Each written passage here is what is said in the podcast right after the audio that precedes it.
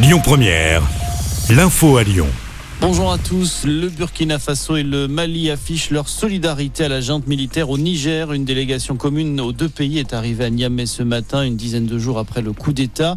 Hier soir, l'ultimatum lancé par la CDAO a expiré. La communauté économique des États de l'Afrique de l'Ouest menace désormais d'intervenir militairement pour libérer le président élu Mohamed Bazoum.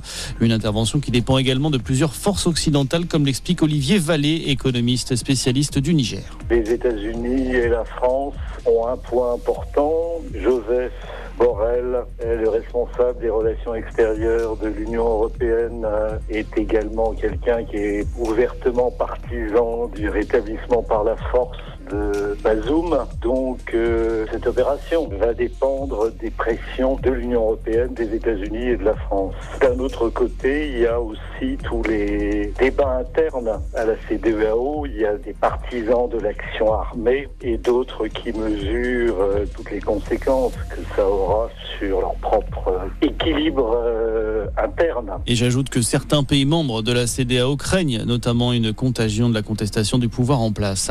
Dans le reste de l'actualité, émotion toujours très forte au Cap d'Agde. Un accident de manège a fait un mort, un adolescent de 17 ans et une blessée grave hier au Luna Park. Le drame s'est produit sur une balançoire géante dotée d'un élastique. Le garçon qui est décédé a violemment heurté l'un des poteaux de la structure. Le vent pourrait être en cause. Une enquête pour homicide et blessures involontaires a été ouverte. Un hommage national sera rendu à Hélène Carrère d'Ancos avant la fin de l'été. L'historienne et première femme à la tête de l'Académie française est décédée samedi à l'âge de 94 ans. La cérémonie sera présidée par Emmanuel Macron dans la cour d'honneur des Invalides.